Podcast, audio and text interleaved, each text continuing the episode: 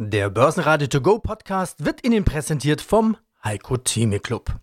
Werden Sie Mitglied im Heiko Theme Club. heiko-theme.de Der Börsenpodcast. Börsenradio Network AG. Das Börsenradio. Marktbericht. Im Studio Sebastian Leben und Peter Heinrich und vom Börsenparkett in Frankfurt Manuel Tulezi. Außerdem hören Sie diesmal Dr. Hendrik Leber von Akatis und Dr. Christoph Bruns von der Lois AG zum Coronavirus und dem Aktienmarkt und Christoph Rieger zum Virus und dem Anleihemarkt. Außerdem Baki Irmak, der mit seiner Einschätzung zum Rücktritt der IBM-Chefin ganz genau richtig lag und Moimir Linker und Heiko Thieme zu Aktien aus der Schweiz. Alle Interviews in ausführlicher Version hören Sie auf börsenradio.de oder in der Börsenradio-App. Die Sorge um eine Pandemie des Coronavirus geht weiter um. Da wird das Thema Brexit fast ignoriert. Großbritannien beendet mit dem heutigen Freitag seine Mitgliedschaft in der Europäischen Union. Das war's. Aber da das nichts Neues ist, reagieren die Börsen nicht, zumindest nicht darauf, auf das Virusthema durchaus. Der DAX war schon tief im Minus im Laufe des Tages, der verlustreiche Wall Street Start drückte aber noch weiter. Kurz vor Börsenschluss wurde sogar die Marke von 13.000 Punkten unterschritten. Schlusskurs im DAX 12.922 Punkte, minus 1,3 Prozent. Mein Name ist Manuel Tulezi. Ich arbeite hier auf dem Parkett bei der Börse Frankfurt für die ICF Bank und bin zuständig für die Betreuung der strukturierten Produkte und Derivate. Ja, wir sind immer auf der Suche nach den Trends vom Parkett. Was war bei euch los? Warum wurde welcher Schein gekauft und was waren die meistgekauften Scheine? Ist der DAX nun auch Corona infiziert?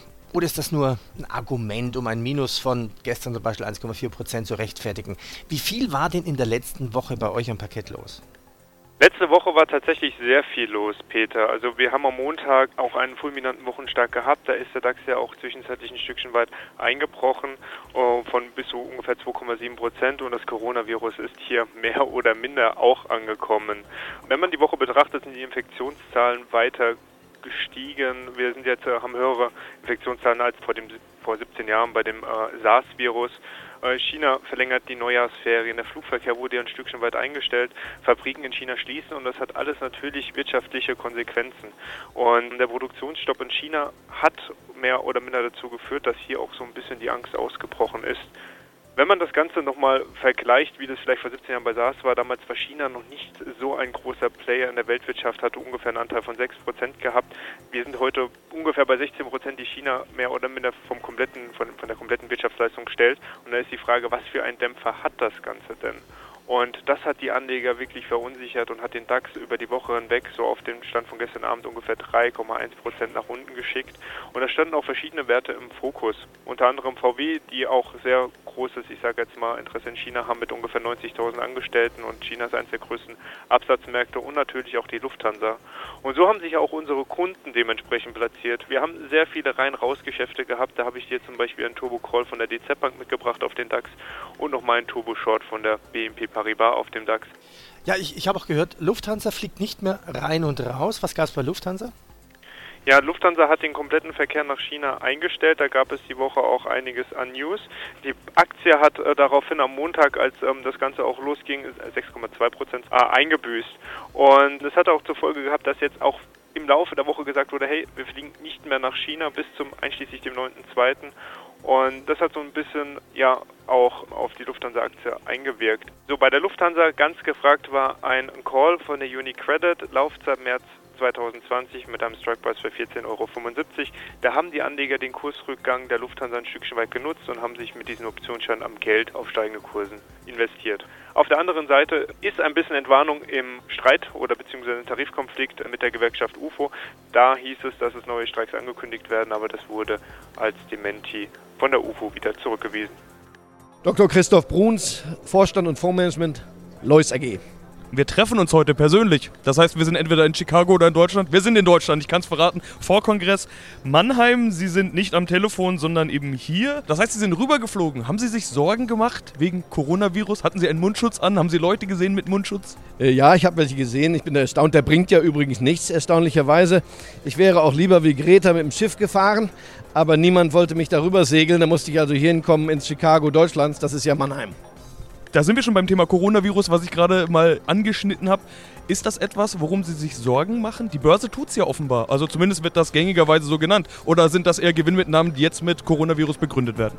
Zunächst mal jede Krise hat immer den Keim von Börsenproblemen, diesen auch. Das heißt, es gibt hier einen Schaden und die Börse tut gut daran, den auch zu beachten.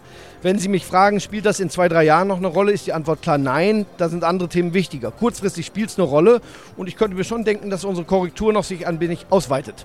Oh, eine Korrektur weitet sich aus. Das hört man ja gar nicht gerne. Es recht nicht auf einem Vorkongress, wo ja mein Eindruck ist, wir treffen uns gerade am zweiten Tag, dass die Stimmung eigentlich recht gut ist. Bedeutet das, Ihre Stimmung ist nicht so gut? Sagen wir es mal so, wir können ja nicht ignorieren, es gibt ein interessantes Phänomen. Zu viel Geld fließt etwas unbedenklich in die großen Werte, die sind etwas teuer geworden. Das sind die Fangaktien, das kommt durch den ETF-Trend. Dort wird aber ja nicht auf Preis und Wert und Güte geachtet. Das macht mir zunehmend Sorgen. Andererseits gibt es Segmente am Markt, die eher günstig erscheinen. Deshalb würde ich sagen, für die Aktienindizes bin ich eher etwas skeptisch geworden. Für viele einzelne Werte, gerade aus der Industrie, kann man positiv sein. Und da sind wir schon beim entscheidenden Thema, nämlich eine Art Zweiteilung in der Wirtschaft. Ist ja nicht so, dass alles steigt. Sie hatten jetzt die Themen der vergangenen Jahre angesprochen, die gewachsen sind und gewachsen sind. Deshalb nennt man sie auch Growth. Äh, auf der anderen Seite ist Value? Fragezeichen. Das ist ein Thema, das ich hier ganz häufig gehört habe. Viele Experten sagen mir hier, jetzt kommt wieder Value, Growth ist vorbei. Ich frage dann gerne, warum sollte das denn so sein? Also was sind die Argumente, die für Value, was sind die Argumente, die für Growth sprechen? Ja, also zunächst mal, ich glaube, es kommt nicht automatisch eine Wende. Dazu müsste die Momentum-Strategie eine Schwierigkeit bekommen. Das könnte etwa durch schwache Quartalszahlen kommen. Ich erinnere Sie dran, gestern etwa hat ja Facebook eher magere Zahlen vorgelegt. Sollte das jetzt sich wiederholen mehrfach, dann kann es da auch mal Rücksetzer geben für etwa den Nasdaq und die großen Fangaktien. Aber das Geld will ja trotzdem in die Aktien und wenn dann diese großen Aktien mal korrigieren, dann wird man in einer Rotation andere Segmente anfahren, denn die Börse will nach oben in den nächsten Jahren. Es gibt ja auch keinen Zins mehr. Guten Tag, mein Name ist Hendrik Leber. Ich bin Gründer und Investment Officer der Arcadis Investment KVG in Frankfurt. Ein klassisches Thema der Zukunft ist ja immer die Gesundheit, Healthcare. Ich glaube, da sagt man schon immer, das ist das Thema der Zukunft. Wir sehen das ja auch, dass ganz klar die Menschen älter werden. Wir sehen, dass Gesundheitsthemen eine wichtige Rolle spielen und ja, ich will fast sagen, passenderweise spricht man gerade überall über ein Gesundheitsthema, nämlich diesen Coronavirus aus China. Auch auf dem Vorkongress wird da natürlich drüber geredet, aber ich sehe jetzt niemanden mit Mundschutz. Ich sehe jetzt keine große Angst. Man sieht in den Kursen durchaus eine Beunruhigung. Könnte aber auch daran liegen, dass man das jetzt als dankbare Gelegenheit nimmt, auch mal Gewinne mitzunehmen, weil wir sind ja gut gelaufen. Ist das Neues oder ist das ein echtes Problem, was wir da gerade haben? Also ich sehe das als ein echtes Problem ein. Wir Menschen unterschätzen die Kraft der Natur. Die sehe ich in einem Virus, sehe ich auch in Vulkanausbrüchen, in Tsunamis. Ich denke nur einfach daran, als damals ein Erdbeben in Thailand die Produktion von äh, Festplatten erschwert hat, was das für Folgewirkungen hatte für die Weltwirtschaft. Der Tsunami, der dann eben dazu geführt hat, dass bestimmte Lacke bei bestimmten Autoherstellern nicht verfügbar waren. Und was die Hauptwirkung ist von so einem Virus, ist die Einschränkung der Reise- und Handelstätigkeit. Da brauche ich keine Zollpolitik, weil es werden keine Waren mehr geschickt, wenn die Ansteckungsgefahr da hinten dran steckt. Was mir Sorge macht, also es gibt ja typische Ansteckungsverläufe. Der Coronavirus ist eben ansteckend, auch wenn er noch nicht sichtbar wird. Das heißt, die Gefahr, dass wir Ansteckungen haben und noch gar nicht davon wissen, aber sie sind schon passiert, führt dazu, dass ich die Zahl der möglichen Ansteckungen auf weit höhere Zahlen schätze als heute.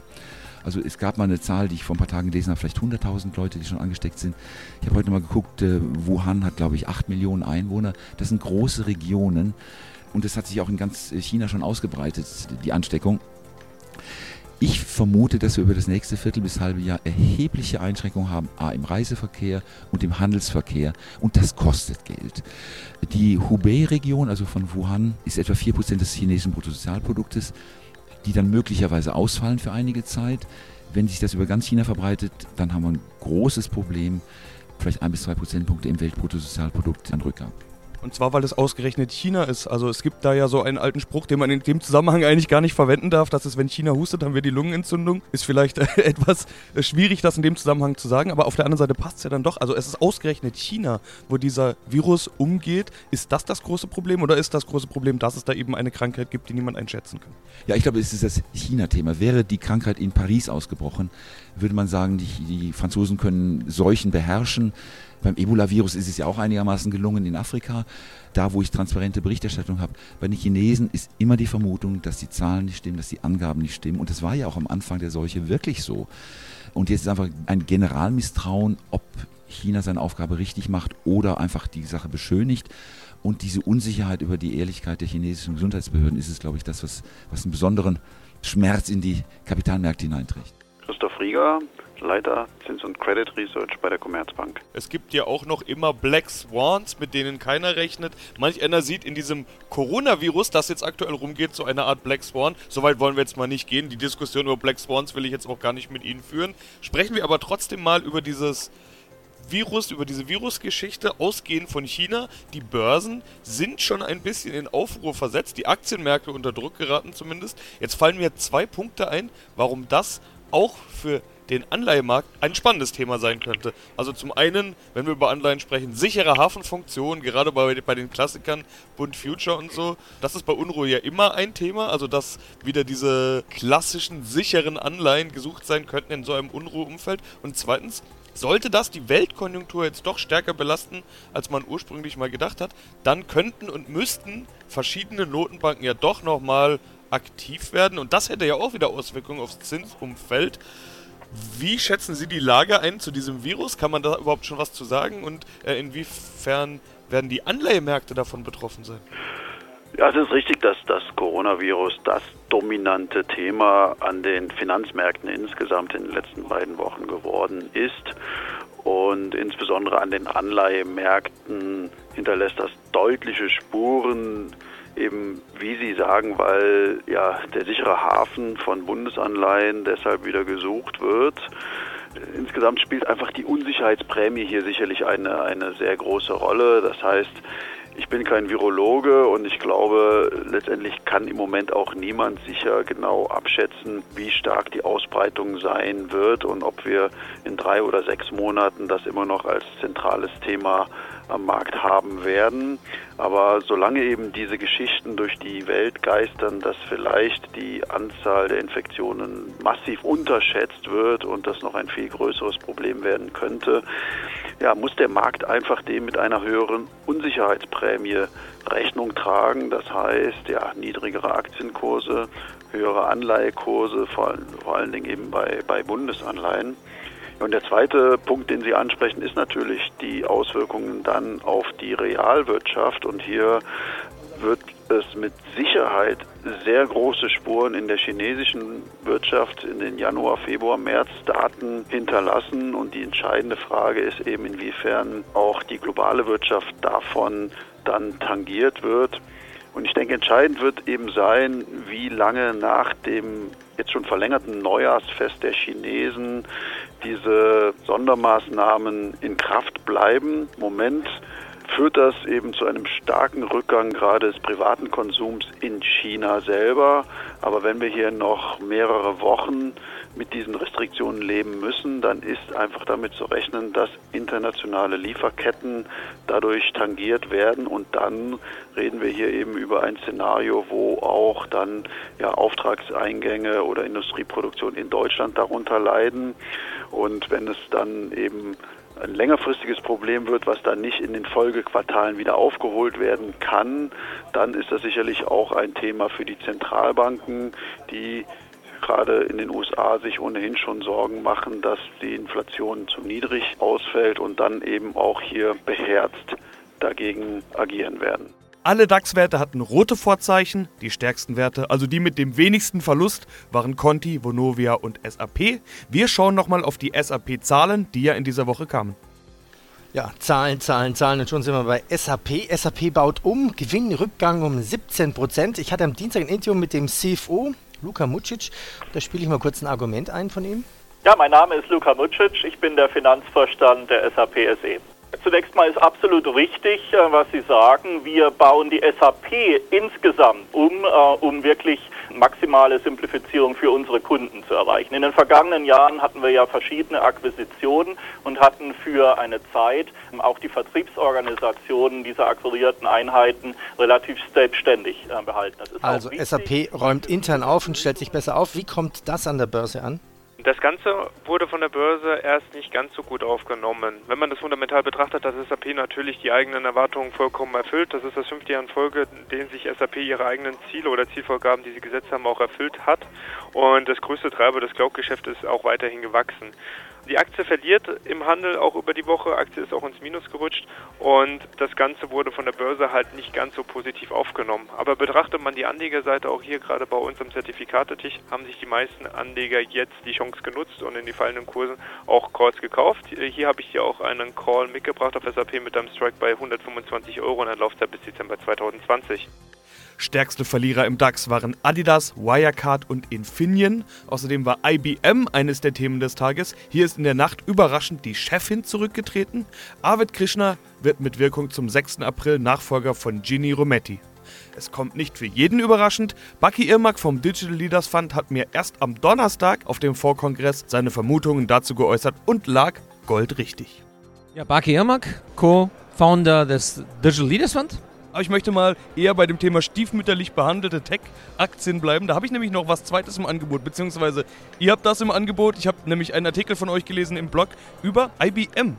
IBM-Aktie gelingt Big Blue die Wende wie bei Microsoft. Microsoft ist einer dieser Player, der die Billion geknackt hat, einer der großen Player. Früher hat man in dieser Reihe der Top-Werte immer auch IBM genannt. Das ist aber schon eine Zeit lang her. Die sind ganz woanders gelandet kann man jetzt auch sagen, günstig. Wenn man positiv denkt, kann man bei einem niedrigen Aktienkurs sagen, die Aktie ist günstig. Vielleicht steht sie auch zurecht, aber das will ich mal mit dir ein bisschen diskutieren. IBM, gelingt Big Blue die Wende wie bei Microsoft? Wahnsinnige Überschrift. Gelingt sie denn? Wie soll das gelingen? Ja, es war natürlich eine sehr provokative Headline. Und die haben wir ganz bewusst so gewählt, weil natürlich denken viele, wie kann es eigentlich sein, dass einer Microsoft, die war ja mal richtig verhasst, auch unter den Techies, wie kann es eigentlich sein, dass einer Microsoft, dass das Unternehmen sich nochmal selbst neu erfindet, dass diese unglaubliche Transformation gelingt, ja, zu einem Unternehmen, was in den Wachstumsfeldern vorne dabei ist. Wenn, kann es sein, dass es einer, einer Oracle oder einer, einer IBM eventuell es auch gelingen kann? Weil IBM war ja bei vielen Themen zumindest relativ weit vorne. Ne? Bei dem ganzen Thema künstliche Intelligenz, Watson, ja, haben sie sehr gut ausgeschlachtet. Aber die Realität sieht leider ein bisschen anders aus. Ja, wir haben bei Microsoft seit vielen, vielen Jahren Wirtschafts-, also Umsatzwachstum.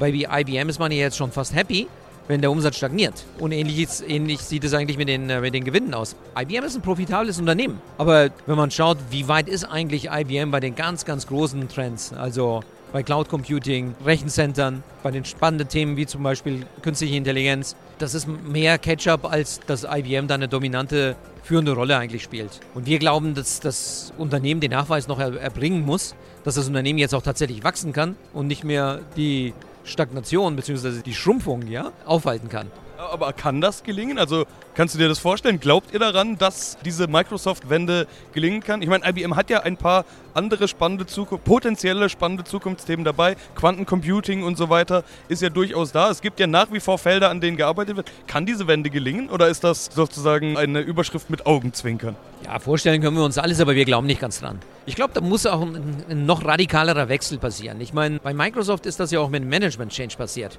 Wir hatten ja zwischen Bill Gates und dem heutigen CEO hatten wir noch Steve Ballmer. Und die Zeiten von Steve Ballmer waren ja alles andere als erfolgreich. 70, 80 Prozent der Marktkapitalisierung ist unter der Vorherrschaft oder dem CEO-Leadership von Herrn Nadella passiert. Zumindest Genie, also CEO von IBM, hat diesen Nachweis bis jetzt nicht erbringen können. Wir glauben, dass das Unternehmen auch von ihrer Organisationsstruktur noch den Nachweis erbringen muss, dass es tatsächlich die, die, diese Transformation kann. Uns hat es bis jetzt noch nicht überzeugt. Mein Name ist Moimi Helinka und ich bin CEO der Aquif International, der unabhängigen Vermögensverwaltung in Zürich. Ja, und heute haben wir noch einen zusätzlichen Interviewpartner, eine schöne Diskussionsrunde. Heiko Thieme, globaler Anlagestratege. Ja, wir treffen uns hier in Zürich. Kommen gerade von Davos. Bei Herrn Linke treffen wir uns. Und da würde ich sagen, da treffen zwei Legenden aufeinander. Also viele Börsenradiohörer sind Fans von beiden. Äh, was sind denn so Ihre typischen oder Aktien aus der Schweiz, die Sie, die Sie im Schwerpunkt haben? Also die wir allen einige halten wir auch in unserem Depot, das ist, das ist korrekt. Aber wenn ich aus dem SMI die Titel nehme, dann ist es für mich in erster Linie eine Sika, die aber erst seit kurzer Zeit im, im, im, äh, im SMI ist. Dann ist es eine Geberit, die aber auch erst seit dem Actelion, also seit der Johnson Johnson Actelion Fusion äh, aus dem SMI rauskam und dafür ist dann, glaube ich, Geberit hineingekommen. Das ist sicherlich, äh, sicherlich der zweite. Dann sind es natürlich die Versicherungen, das ist die Zürich Versicherung, das ist die Swiss Re als der Rückversicherer und eine Swisscom. Und das aufgrund aufgrund ihrer Dividendenstärke und der letzte, der letzte neue Einstieg, das ist die Swiss Life. Und das ist es gewesen. Das ist das, wo wir den SMI quasi in unserem Portfolio haben. Dieser Strategie würde ich nicht widersprechen. Für denjenigen, der als Profi ja dem Kunden etwas Besonderes bieten muss, wir sprachen vom Menü, äh, der von dem erwarte ich auch, dass er mir die Spezialität nennt und sagt, ich nehme aus dem Index die für mich möglichen Gewinner. Ich mache es etwas anderes, weil ich sage, wenn der Kunde sich selbst versorgt, seine eigene Strategie fährt, dann hat er nicht die Möglichkeit, auf die Details einzugehen. Dann sage ich, ich betrachte den Index und sage, auf den DAX bezogen in erster Linie, wir haben im Schnitt 8,5 Prozent seit 18, 1988 gesehen. Das ist aber ein tesorierender Index, der die Dividenden mit einschließt. Insofern kann man es nicht mit dem Dow Jones oder anderen Index vergleichen, auch nicht mit dem SMI, der auch nicht tesorierend ist. Aber ich kriege ungefähr 8,5 Prozent. Und ich sage, der Kunde, der Sparkunde, der bisher sein Geld auf dem Sparkonto hat mit null Verzinsung, für den ist es schon mal wichtig zu sehen, er kriegt im Durchschnitt ungefähr 8 Prozent. Und wie wir vorhin diskutiert haben, es könnte sogar mehr werden, weil wir eben die, den Vergleich zum Rentenmarkt nicht mehr haben, weil der Rentenmarkt bei Null ist und könnte für eine gewisse Zeit auch dort noch bleiben, obwohl längerfristig auch da wieder Normalitäten kommen könnten. In anderen Worten, der Kunde, der die Komplexität, die wir jetzt diskutieren, gar nicht so im Kopf hat, sich auch nicht täglich damit beschäftigen will, während wir uns ja täglich damit beschäftigen, nicht wahr? Und jede Krümmung des Marktes mitnehmen. Der Kunde sagt, ich möchte mich nur im Jahr einmal oder zweimal damit beschäftigen. Sage, bitte habt einen Sparplan, guck dir den ETF auf dem DAX an, es kostet dich nichts oder wenig, 0,2 Prozent. Wenn du es dem Fondsmanager gibst, 80 Prozent der Fondsmanager schaffen den Index nicht.